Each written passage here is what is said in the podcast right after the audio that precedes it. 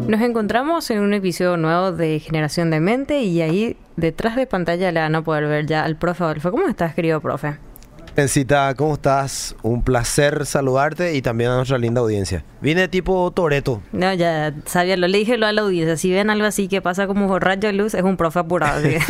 El bólido negro ese. Claro. Nos reunimos a hablar de un tema interesante. Sí, hoy vamos a hablar de calibrar el corazón y chequearlo. eh, me vino este tema porque eh, uno cuando se, si vos tenés vehículo, obviamente, tenés una de las cosas que tenés que hacer eh, con naturalidad y normalidad es calibrar la cubierta, por ejemplo. Hoy estaba hablando justamente esta mañana en un devocional que tenía que dar en un lugar y me escribió después en el privado una de las personas que estuvo en el devocional y me dijo, gracias a vos, hoy me acordé que tenía que calibrar mis ruedas. Entonces cuando vos te vas eh, a calibrar tu vehículo o la cubierta, ¿en qué consiste eso? Te vas a ver la presión que tiene tu cubierta y este hay un aparatito que vos puedes poner ahí, por ejemplo, mi auto supuestamente de fábrica dice que tiene que tener 34 de calibración, eh, eh, ¿cómo se llama? En las cubiertas. Pero con nuestras calles que son tan lisas y sin agujeritos, entonces es imposible porque golpea demasiado. Y, yo tuve que bajar, ¿verdad? La calibración a 31 cuando me muevo acá por la ciudad. Entonces, vos te vas en un lugar X, puede ser una estación de servicio, encontrás el aparatito. Antes sí o sí tenía que un gomero o alguien hacerte eso. Hoy lo puedes hacer vos, poner en el aparatito 31, ¿verdad? Y después pones la manguerita ahí por el, la boquita de, de tu cubierta. Y cuando presionas, te va a salir en el aparatito cuánto tiene de presión tu cubierta. Y ponerle que te salga 24. Entonces, ¿qué tienes que hacer? Inflar hasta que llegue a 31. Y cuando llegan a 31 algunos tienen un timbrecito que te avisa que llegó a 31. Si no ves que llegó a 31, le sacas porque significa que ya tiene la presión correcta. Y yo estuve buscando qué significa calibración. Y encontré que dice en el diccionario que eh, eh, consiste en calcular o determinar el calibre de un elemento. Y escucha esto, ajustar un instrumento respecto a una referencia. Y eso me gustó mucho, ajustar un instrumento respecto a una referencia. Para que yo tenga una calibración correcta, en este caso de la cubierta, yo necesito tener un instrumento de referencia que me indique cuál tiene que ser la presión correcta y hago la corrección. La Biblia dice que el corazón es engañoso y perverso más que todas las cosas. ¿Y quién lo conocerá? Dice Jeremías 17.9, ¿verdad? Proverbios 4.23 dice sobre todas las cosas, guarda tu corazón. Eh, la versión de la NTV a mí me gusta mucho, que sé que la conoces también, que dice, sobre todas las cosas, guarda tu corazón porque este determina el rumbo de tu vida. Y me vino el ejemplo al pensar en la cubierta y el, el aparato de referencia a la palabra de Dios, porque nuestro corazón sufre cuando no tiene una referencia sobre la cual vas a mentar el sentir correcto, ¿verdad? El pensar correcto y el actuar correcto.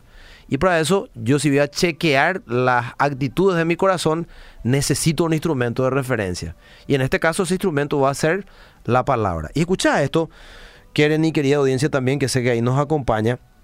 Eh, a mí me llama mucho la atención que eh, una palabra que es asociada, en este caso, a eh, calibrar, es chequear. Y todos tenemos un concepto básico, naturalmente, de qué es chequear pero me gusta mucho cómo lo dice en el diccionario, dice revisar o comprobar el estado de una cosa. O sea, un chequeo es, eh, yo estoy revisando y comprobando periódicamente cuál es el estado de ese algo. Un ejemplo que doy, mi mamá, como ella eh, tiene problemas del corazón, ella encima padece de, de presión baja, y eso obviamente directamente está asociado al funcionamiento del corazón, a ella le tuvieron que poner un marcapasos para ayudar al corazón a que cuando la presión está bajando demasiado, es como un pequeño motorcito que se pone ahí adentro como para que le dé un empujoncito extra para que tu corazón tenga el latido de acuerdo a la edad que vos tenés, un latido constante X para que tu presión también sea lo más equilibrada posible, ¿verdad? Entonces, ella se fue a hacer un chequeo hoy porque me decía, a la noche me es re incómodo, de repente estoy durmiendo de costado y no puedo dormir hacia el lado que tengo el, aparato. Y empieza a sonar, dice, dice que suena por dentro, ¿verdad? la persona que está afuera no escucha, dice, pero yo siento y percibo el sonido del aparatito. Y es re incómodo y parece que medio se desajustó y que no está en su lugar, o sea, se está eh, quejando un poquitito de lo que sentía. Entonces hoy justamente le tocó chequeo en el doctor y cuando vine le pregunté, mami, ¿qué tal te fue con el tema del, corazón? Y me dice, me calibraron, qué palabra, qué, coincidencia era, me calibraron un poco ahí ciertas cosas del instrumento y me chequearon para que esté eh, bien aquellas cosas que de repente no estaban funcionando tan bien, también, perdón, pero en general está eh, muy bien todo, me dice. Bueno, chequeo tiene que ver con eso, es algo periódico que nosotros necesitamos hacer. Y a mí me gusta mucho que Pablo le escriba a Timoteo, Timoteo era uno de los discípulos más jóvenes, por llamarlo así, de Pablo. Y Pablo le escribe ahí en 2 Timoteo, eh, le escribe una carta en el capítulo 3, versículo 1. Si puedes ayudarme, ¿quieren? ¿Tenés vos ahí Biblia? Podemos leer la versión de la NTV. 2 Timoteo 3. 3.1. La, eh, NTV. NTV. A ver, vamos por acá. Una traducción viviente. Ahí está. Le dice a Timoteo. Timoteo, es bueno que sepas que en los últimos días habrá tiempos muy difíciles. Fíjate que le advierte, y estamos hablando de cientos de años atrás, y le dice Timoteo, prepárate porque vienen tiempos muy difíciles. Eh, pregunto yo a la audiencia, ¿nosotros estamos viviendo tiempos difíciles hoy día? Sí. Tiempos difíciles en todos los órdenes y sentidos estamos viviendo, ¿verdad? Ahora ya nos pasó cosas increíble con el tema de la lluvia de autos, por ejemplo, que se iban y terminaban en, en tal arroyo, ¿verdad? Y eh, rapiñados ya. que fueron Impresionante. y, y, eso normalmente no pasaba acá. Mucha gente puede decir, no, pero acá siempre es trampa mortal cuando llueve y esto que aquello. Pero estamos viendo cosas que realmente no veíamos en todos los órdenes. Todo sube, todo está caro. Eh, eh, ¿Cómo se llama? Manifestaciones de aquí para allá, cierre ruta de aquí para allá. Eh, salimos de una pandemia, aparentemente. O sea, un montón de cosas. Y son tiempos peligrosos. Ni hablar de la violencia reinante, la inseguridad reinante. O sea, son tiempos complicados. ¿Verdad? En la seguridad, en lo económico, en la salud, en, en el pensar, en el sentir, en todo. Y me, llama mucho la atención que eh, Mateo, nuestro Señor Jesucristo, en el capítulo 24 de, de, Mateo, en el versículo 12, Él dice cuál es el motivo de que vivamos tiempos difíciles. Y fíjate lo que dice, vos tenés que leer ahí. En la NTV. Sí, puedes leer la NTV. ¿Qué dice? Abundará el pecado por todas partes y el amor de muchos se enfriará. Entonces, ¿por qué vivimos tan, tiempos tanto difíciles? Porque abunda el pecado por todas partes. La traducción, por ejemplo, de la Reina Valera dice, y por haberse multiplicado la maldad, el amor de muchos se enfriará. O sea, el corazón se enfría si uno no tiene un chequeo sobre él. La versión de la PDT dice, debido a que habrá mucha maldad, el amor de muchos se irá enfriando. Y nosotros vemos que la actitud que vive el mundo hoy de violencia, de inseguridad, de lo que quieras ponerle ahí de, de carátula, tiene que ver con este punto. Hay un problema en el corazón del hombre. Entonces la maldad aumenta. Como no hay un chequeo del corazón, de la actitud del corazón, y no hay una referencia sobre la cual mirar y chequear si yo estoy teniendo la actitud correcta o el pensamiento correcto, entonces el corazón se va enfriando, va funcionando mal y la maldad aumenta. Por eso que nosotros vemos hoy por la calle la, el, nerviosismo de la gente, la actitud de la gente. Eh, y mucha gente dice, no, pero eh, tenemos que hacer esto porque alguien tiene que hacer esto. Y, eh, todo lo que normalmente nosotros venimos viviendo y escuchando de mucha gente. Pero ya no hay un orden de cómo hacer las cosas de manera correcta. Porque no hay un equilibrio. No hay un punto de referencia donde mirar qué es bueno y qué es malo, ¿verdad?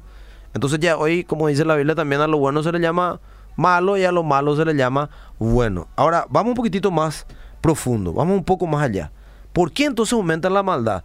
Porque el corazón se enfría, el corazón de la gente se va enfriando y cada vez siente menos, ¿verdad? Y ya no le interesa absolutamente nada. Ahora, mira, yendo más profundo, mismo capítulo, 2 Timoteo 3, 1 al 5, mira lo que dice del 2 en adelante, mi querida Keren, y lo vamos a compartir con nuestra audiencia. Puede ser la versión de la NTV, si tenés ahí, léela a partir del versículo 2 al 5. Pues la gente solo tendrá amor por sí misma y por su dinero. Serán fanfarrones y orgullosos, se burlarán de Dios, serán desobedientes a sus padres y mal agradecidos. No considerarán nada sagrado, no amarán ni perdonarán, calumniarán a otros y no tendrán control propio, serán crueles y odiarán lo que es bueno, traicionarán a sus amigos, serán imprudentes, se llenarán de soberbia y amarán el placer en lugar de amar a Dios. Actuarán como religiosos, pero rechazarán el único poder capaz de hacerlos obedientes a Dios. Aléjate de esta clase de individuos. Y fíjate que estaba hablando para dentro de la iglesia. Pues le dice, aléjate de esta clase de individuos, porque la, vida de Timoteo tenía mucho que ver con la iglesia local, ¿verdad? Y obviamente la gente que era de la ciudad, pero él le dice, de este tipo de personas, aléjate. La pregunta es con cuántas personas lo que vamos a juntarnos nosotros hoy, si vamos a tomar a rajatabla, ¿verdad? Eso así de forma radical. Pero fíjate, voy a tomar algunas cositas ahí que dice el versículo de actitudes del corazón de la gente. Por ejemplo, eh, fanfarrones, orgullosos, eh, se burlan de Dios, desobedientes a sus padres, mal agradecidos, de eso estamos llenísimos. Después dice, no considerarán nada sagrado. Oye, nada es sagrado. Finalmente es sagrado lo que a mí se me antoja. Eso es sagrado. Pero para nosotros ya nada consideramos sagrado. Claro, porque ya, ya no pensamos lo que Dios siquiera existe y ya no hay un punto de referencia sobre la cual vas a mentar la conducta, ¿verdad? Y menos las reacciones o acciones. Después dice crueles. Odiarán lo bueno. Imprudentes. Soberbios. Amarán el placer en lugar de a Dios. Religiosos, estamos llenos de religiosos, gente que habla mucho pero vive poco, ¿verdad? Y vemos que todo esto es causal. O sea, todo esto viene a consecuencia de que el corazón se enfrió. Y obviamente ese corazón que se enfrió, que se endureció, causa que la maldad aumente.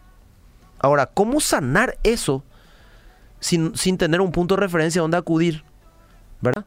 Eh, en esta semana he visto que estaban haciendo. Eh, en la iglesia me lograron el cerebro porque, ¿verdad? Y estaba buenísimo porque te daban motivos verdaderos que te hacen callar esa tontería a veces que se hace circular de que te, te lavaron el cerebro ahí, ¿verdad? Cuando en realidad el mundo te lava el cerebro. Y la maldad aumenta porque no hay un punto de referencia para tener un equilibrio moral. Y nosotros por eso necesitamos calibrar constantemente el corazón. Ahora, fíjate esto, hay mucha gente que dice, no, pero yo soy, este, yo soy bueno, yo no entro dentro de esa categoría. Hace rato estábamos hablando de Jeremías 17.9 y en la versión 9 y 10, ¿verdad? Donde dice, eh, eh, ¿cómo se llama? Que el corazón es perverso más que todas las cosas. Fíjate cómo dice en la versión de la TLA, te lo voy a leer yo, versículos 9 y 10, Jeremías 17. Ustedes se creen buenos, pero son malos y mentirosos y no tienen remedio. Solo Dios, Él sabe muy bien lo que piensan y dice, y los castigará por su mala conducta. Obviamente le estaba hablando al pueblo de Israel. Pero acá dice un secreto impresionante. Ustedes se creen buenos, pero son malos. O sea, el hombre por naturaleza no es bueno. Si nosotros nos consideramos demasiado buenos por naturaleza, no somos buenos porque nuestra naturaleza caída no piensa por lo general lo bueno primero, ¿verdad? Entonces, ¿cómo hago yo para solucionar ese tema? Necesito que mi corazón tenga un punto de referencia donde yo calibre mi accionar, mi pensar y mi conducta. Y eso va a hacer que yo pueda vivir realmente no como malo, sino como bueno y mantener el corazón caliente. Un corazón caliente es un corazón dependiente de Dios. Es un corazón que siempre tiene un punto de referencia para sopesar lo que va a hacer. Y este mundo no tiene eso, por eso no hay límites. Oye, todo sin, sin límites, ¿verdad? Todo tiene que ser al extremo. ¿Qué más? Y voy a ir cerrando con algunas cositas. Mateo capítulo 6, versículo 21, lo puedes buscar, Querencita. Yo voy a buscar mientras tanto Salmos capítulo 51, 10. ¿Qué dice Mateo 6, 21? Donde esté tu tesoro, allí estarán también los deseos de tu corazón. Entonces, para empezar a calibrar nuestro corazón hoy, ¿dónde está tu tesoro? ¿Qué, ¿Cuáles son las cosas importantes realmente para vos hoy? Esas cosas que para vos son importantes por sobre cualquier otra cosa, ahí está tu corazón y no me hagas así mi familia, mi tal cosa, nambrena. Muy poca gente puede decir eso, ¿verdad? David, en el Salmo 51, versículo 10 al 13, él escribe este salmo. David, el, el hombre conforme al corazón de Dios, el dulce cantor de Israel, el teólogo de las emociones de Dios, él comete una gran tontería, comete un gran error y después Dios le confronta con ese error y él se arrepiente. Y después de él arrepentirse de eso, él escribe este, este Salmo 51 y él dice, crea en mí, oh Dios, un corazón limpio y renueva la firmeza de mi espíritu. ¿Qué es lo que produce un chequeo del corazón sincero?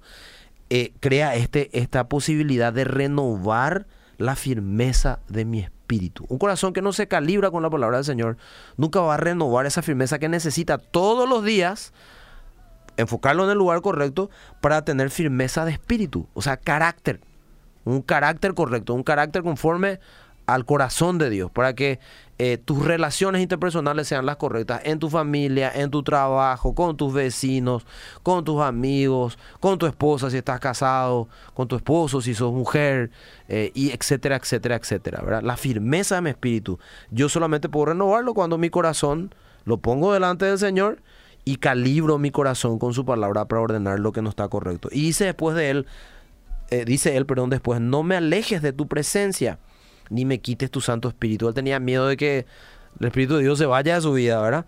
Y dice, devuélveme la alegría de tu salvación. Un corazón frío, mentira que disfruta. Eso es mentira. Por eso vos puedes hacer lo que quieras, pero después cuando estás solo te sentís vacío otra.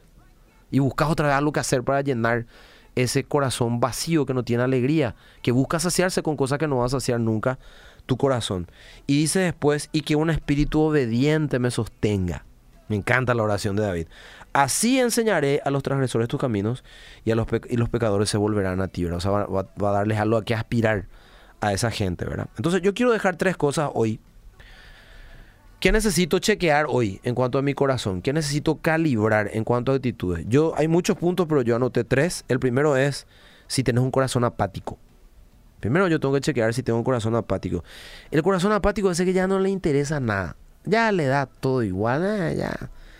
No le importa absolutamente nada. Estoy cola y coa el famoso, ¿verdad? Pero pama hoy. Sí, llamando un bata hoy y todas esas cosas. Con la vida. Exactamente, ese es el corazón apático. Y fíjate, una una descripción que me, pareció muy interesante dice, la persona apática nunca ve la necesidad de hacer las cosas.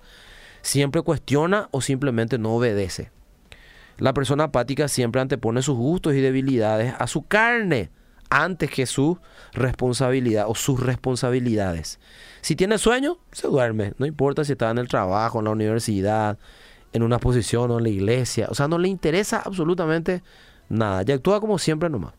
¿Verdad? Y finalmente se vuelve el, corazón apático, perdón, no muestra preferencia por nada, no muestra afecto o interés por nada, no le interesa que se haga de una u otra manera absolutamente nada. No le viene ni no le va.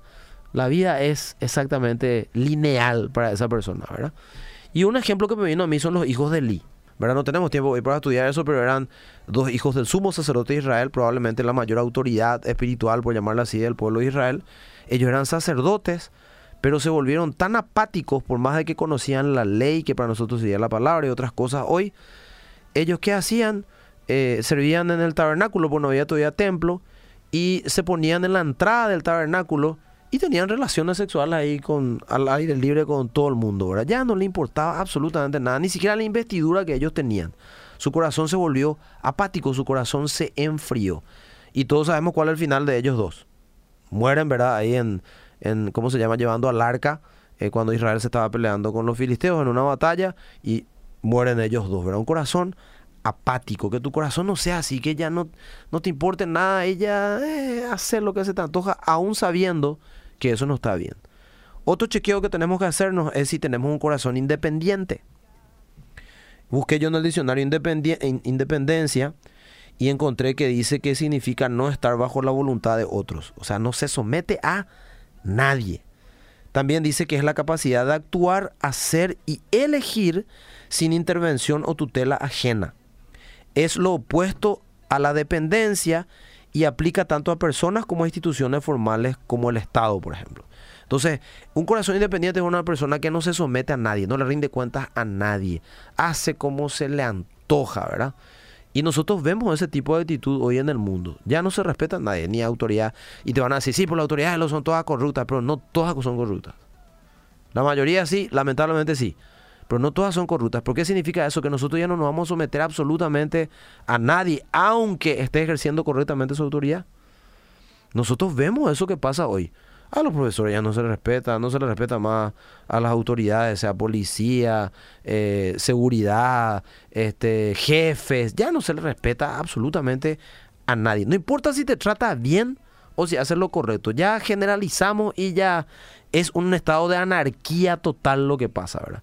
Y es cierto que hay muchas injusticias, pero yo tengo que saber medir, porque si no, yo ya no me voy a someter a nadie, ¡Ey! ya hago lo que quiero. Las calles nuestras hoy son literalmente así. ¿Es culpa también de nuestras autoridades? Por supuesto que sí. Pero no significa que yo tengo que ya vivir en un estado anárquico y ya no le respeto absolutamente a nadie. Pues nosotros estamos llegando a ese punto.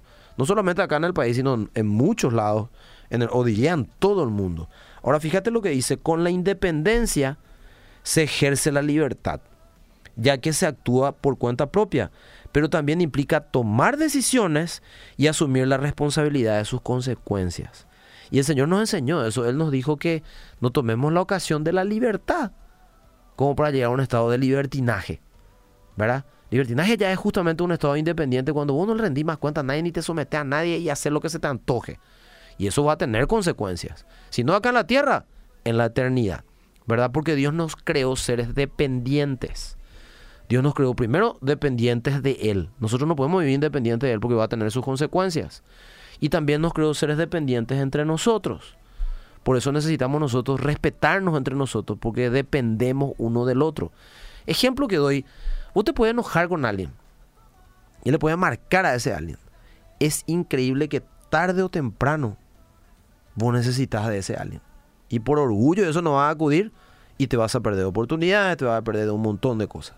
Y eso muestra que somos seres dependientes. No podemos vivir en independencia y haciendo lo que se nos antoje. Hay un orden que Dios pone que nosotros necesitamos respetar. El ejemplo que acá me vino sobre el corazón independiente el hijo pródigo.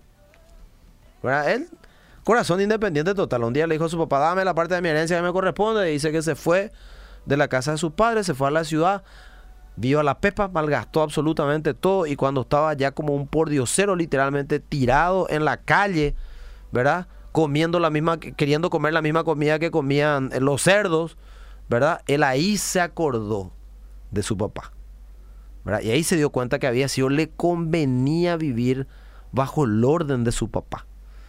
Y ahí él volvió y nos da una muestra de lo que es el corazón de Dios, lleno de gracia, que siempre nos espera con los brazos abiertos, para que nosotros ordenemos lo que nos estaba ordenado, ¿verdad? Entonces no podemos vivir con un corazón independiente. Y lo último, último chequeo, hablamos primero de corazón apático, hablamos de un corazón independiente y vamos a hablar ahora de un chequeo que tenemos que hacer también si nuestro corazón es orgulloso. ¿Verdad? No hay nada peor que un corazón orgulloso. Y yo estuve viendo, Keren, eh, encontré ¿verdad? un escrito que me gustó mucho de un eh, teólogo alemán. Él fue también escritor y filósofo. Él se llama Johann Caspar Lavater, o Lavater, si vamos a leer así como paraguayos bien, ¿verdad? Lavater él dice, cuando el orgullo comienza, el amor muere. Y esta frase yo creo que resume lo que pasa con un corazón orgulloso. Cuando tu corazón es orgulloso, no hay amor en tu corazón. Y eso va a traer un montón de consecuencias. Primera Pedro 5.5, si puedes leer en la versión de la TLA. Del mismo modo ustedes, los jóvenes, deben obedecer la autoridad de los líderes de la iglesia. Todos deben tratarse con humildad, pues la Biblia dice, si Dios opone a los orgullosos, pero brinda su apoyo a los humildes. Y fíjate qué interesante. Acá habla de los jóvenes, ¿verdad? Pues esto se aplica a todo. En específico acá era algo que le hablaba a los jóvenes, porque los jóvenes por lo general son más rebeldes, más orgullosos, eh, porque están en esa edad donde van creciendo y van eh, aprendiendo y teniendo que afirmar ciertas cosas, ¿verdad? Hoy vemos lamentablemente una juventud perdida en general, no todos, gracias a Dios, pero sí una gran mayoría y con un corazón verdaderamente orgulloso que cree que sabe todo, que nadie le puede decir nada, este, que ellos van a hacer las, cosas a su manera y vemos las consecuencias que está teniendo en el país, ¿verdad? Es triste ver a veces al joven a la noche en tal o cual lugar, también durante el día con cierto tipo de actitudes, en el trabajo, en el colegio, en un montón de lugares, ¿verdad? Y acá dice, deben obedecer la autoridad de los líderes de la iglesia. Pero me llama mucho más la atención lo que dice después, dice, todos deben tratarse con humildad. Eso yo veo poco hoy en la calle, trato humilde entre la gente, ¿verdad? Y después dice, porque Dios se opone a los orgullosos, pero brinda su ayuda a los humildes. Una de las palabras que traduce en la Biblia la palabra orgullo en el Nuevo Testamento, hay varias, pero una de las que más veces traduce la palabra orgullo es la palabra fisio. P-H-Y-S-I-O-O. Palabra griega, ¿verdad? Y dice que significa inflado, sobredimensionado, dilatado más allá del tamaño saludable. O sea, el orgulloso es el que ya está sobredimensionado él. Él se cree lo que no es. ¿Verdad? Está inflado. Él piensa que es demasiado grande en comparación de otros y por eso no se somete a nadie, ¿verdad? Es independiente, ya que fue el punto anterior, y vemos las consecuencias que está teniendo en el mundo y el corazón orgulloso. La gente no se perdona. Nuestro país necesita perdonarse. Yo no sé si vos te diste cuenta de eso, que hay tanto rencor y enojo en nuestro país. Hace falta una campaña así bien grande de, perdón en serio. ¿Verdad? Porque si no, no, nosotros no vamos a mejorar eh, el estado actual que tenemos. Y entonces eh, es muy importante entender esto, tratarnos entre nosotros con humildad. Y Proverbios capítulo 11, versículo 2, la versión de la PDT, eh, voy a leer yo y mientras tanto si puedes buscar vos que cita Proverbios 18, 12, versión de la NBI. Proverbios 11, 2 dice, después del orgullo viene la humillación, pero la inteligencia está con los humildes. Entonces, ¿qué es inteligente según el consejo de Dios? Ser humilde. Y humilde no es ser pobre, porque vos puedes ser pobre y ser un flor de orgulloso y yo conozco varios, ¿verdad? Y puede ser rico y ser humilde, no tiene que ver con tu estado eh, económico o social, ¿verdad? Es una actitud del corazón. Y acá dice que el inteligente, la inteligencia está con los humildes. ¿Qué dice Proverbios 18:12? Al fracaso le precede soberbia humana y a los honores les precede la humildad. Entonces vos querés fracasar en la vida y seguir nomás por la, la línea del orgullo. Querés ser una persona que que esté exitosa en la vida con honores en el ámbito que vos te, te moves o te muevas, hay que dejar que la humildad preceda, ¿verdad? A ese momento. La humildad te va a llevar a ese rincón. Y cierro con esto un ejemplo, hay muchos, pero un ejemplo que me vino de, perdón, de, orgullo en la Biblia. Yo creo que mezcla independencia y orgullo, van de la mano. Fue Sansón. Sansón nació con un propósito eh, especial, particular, único en la tierra, así como cada uno de nosotros nacimos también de esa manera. Él, su característica era que Dios le dio mucha fuerza, ¿verdad? Le dio eso como un talento, por llamarlo así, tenía mucha fuerza Sansón. Y él tenía mentores que eran sus padres, que Dios le había encomendado eh, la crianza de Sansón dentro de ese propósito de Dios. Pero después llegó un momento que el muchacho empezó a crecer y se volvió independiente y orgulloso. ¿verdad? Y lo vemos la actitud que tenía con las mujeres, por ejemplo. Se fue, el tipo era enamoradizo, ¿verdad? Le vio a una chica X por ahí que no era de su pueblo, que no era de gente que tenía, que, que tenía la actitud de que Dios quería que, o sea, gente que tenga el mismo pensar y sentir de él, por llamarla así. Y le vio a una chica X, para no alargar el tema, le ve a la chica y él viene enamorado, obsesionado de la chica. Una vez le vio, me parece conocido, esto también, ¿verdad? Y le dice a su papá, quiero casar, quiero que me casen con ella. Y le dice, ¿acaso en tu pueblo no hay mujeres hermosas? ¿No hay mujeres mejores como para que vos quieras estar con ella? Y dice, no, yo le quiero a ella. No tenemos tiempo para leer, pero le dejo de tarea ahí que busquen jueces capítulo 13 en adelante y lean, ¿verdad? Y dice, no, yo le quiero a ella. Y vemos cómo terminó la vida de Sansón. Él tuvo muchos problemas en esta área y finalmente él termina siendo preso de sus enemigos y objeto de burla de sus enemigos cuando él nació para someter a esos enemigos y gracias a Dios, a la misericordia de Dios, vemos que él se arrepiente al final. Y no te voy a spoilear el final si nunca leíste la historia. Pero él hace lo que tenía que hacer finalmente al término de su vida. Pero el orgullo le causó en gran parte de su vida mucho dolor, mucho golpe y mucha, eh, ¿cómo puedo decir?, burla pública. Y Dios no quiere que nosotros pasemos por esto, porque si vos pensás que siendo orgulloso no va a pasar nada en tu vida, finalmente vas a ser objeto de burla pública si no cambias esa actitud. Entonces, pensemos hoy, estoy haciendo yo un chequeo de mi corazón, estoy yo calibrando constantemente mi corazón ante las circunstancias que me toca vivir, ante lo que se me ocurre pensar de repente. Tengo un lugar de referencia para yo decir, eh, bueno, yo necesito en base a esto ordenar mi vida, en base a este aparato, este instrumento, ver qué es mi pensamiento correcto, qué es mi pensamiento incorrecto y empezar a ordenar mi vida. Entonces, les dejo yo como desafío eso, no dejes que tu corazón se enfríe. Si está frío, empezá a tomar serias decisiones para que tu corazón no quede en ese estado y no se vuelva un corazón apático, independiente y orgulloso que va a traer muchos problemas sobre tu vida y que va a contribuir al desorden que vemos hoy en nuestra nación y en el mundo entero. Entonces, para ahorrar menos, chequemos nuestro corazón y adecuémoslo a la palabra. Sí, señor. Eh, gracias por el tiempo, profe. Por favor. Será hasta el próximo episodio. De Generación de Mente.